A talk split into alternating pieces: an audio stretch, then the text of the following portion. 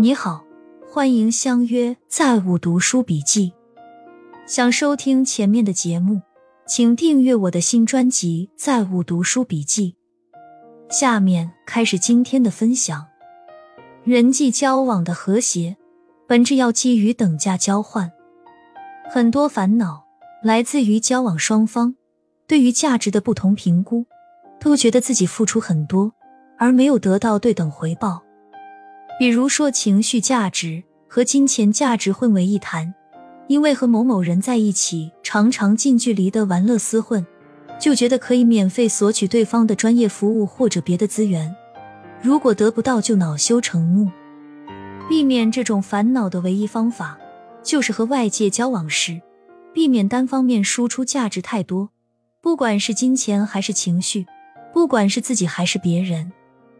否则，总有一方会觉得自己亏了，而心生怨念，耐不住寂寞，去和价值观不匹配的人厮混，就会在情绪价值上欠账，而最终产生更多烦恼。就像在牛市时手痒跟风垃圾股，最终必被反噬，而造成更大损失。很多人会看重自己的付出，看清别人的付出，这导致了哪怕双方是等价交换。双方也会觉得自己吃亏了，所以大部分人际关系最终因为各种差异的扩大而渐行渐远。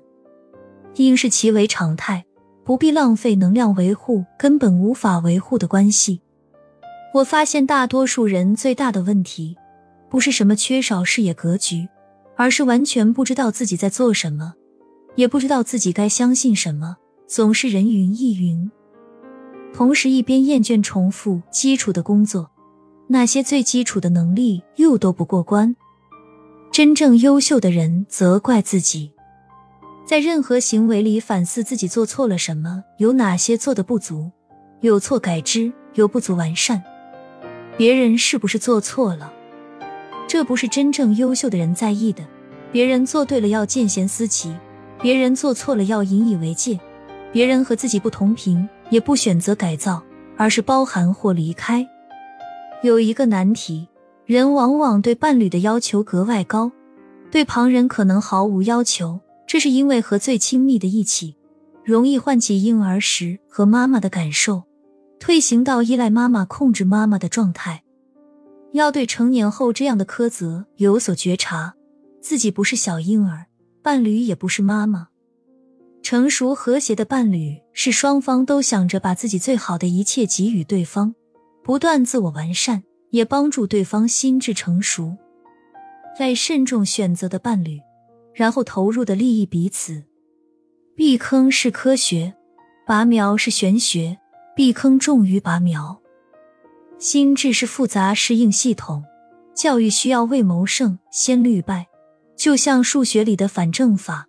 思路一变天地宽，避坑就是先保证孩子身心健康，智力、语言、情绪、社交、运动、思维需要全面发展，不单推一维，否则得不偿失。再次感叹，很多年轻人缺乏的不是什么马术法与高尔夫，而恰恰就是对基层生活的理解。主意是理解，不是了解。理解指的是掌握了基层做事的出发点和逻辑，并且能举一反三灵活运用。为什么要理解基层？因为基层的很多做法，就好比课本的例题，是各种条件都简化后的做法。如果你连例题都不会做，参考答案都理解不了，直接做奥数题不翻车，那可能吗？看过一些修行人的分享，大概是讲我执。执着于哪个相，与那个相的结果，通常也是求而不得。事情往好的方向发展，通常是用心不用力的。我执的反面，可以看成是顺应时代潮流，克服心魔，不断跟上新的指数增长的 paradigm shift，然后发现一点也不累。让读书产生好处的最简单办法是，一旦有灵感和想法之后，马上写出来。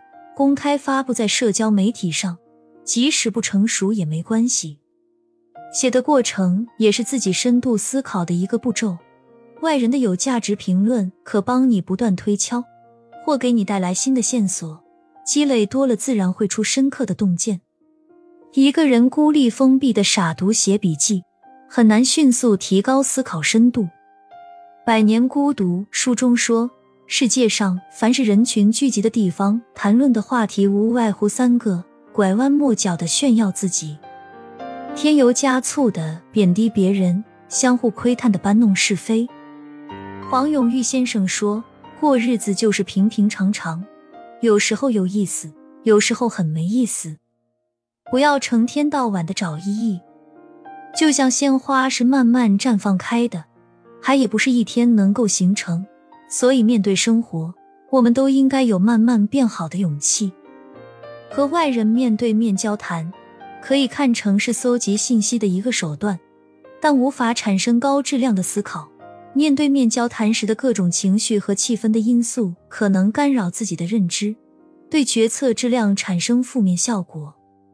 信息茧房是哈佛大学教授凯斯提出的一个著名概念。如果你只关注自己选择的领域，如果你只关注某一种信息源，如果你只关注自己愉悦的东西，久而久之，便会像蚕一样。将自己桎梏于自我编织的茧房之中，从而丧失全面看待事物的能力。我一直说，孩子的学习是孩子自己的事情，孩子的生活也是孩子自己的事情。其实反之亦然。孩子与父母之间要有爱，爱是什么？爱就是互相理解、尊重，让对方去做他们想做的事情。而不是以爱为名绑住对方想要飞翔的翅膀。养孩子要把他们养成明辨是非、站在对的道理和正确方法这一边。一旦你将结婚生子这两项从人生规划中删除之后，会发现年龄根本无法对你形成任何束缚和恐惧，人生也不用那么紧赶慢赶，一生都可以用来逐梦以及体验各种未知。纳博科夫在文学讲稿中说：“读书人的最佳气质在于既富艺术性又重科学性。单凭艺术家的一片赤诚，往往会对一些作品偏于主观；唯有用冷静的科学态度来冲淡一下直感的热情。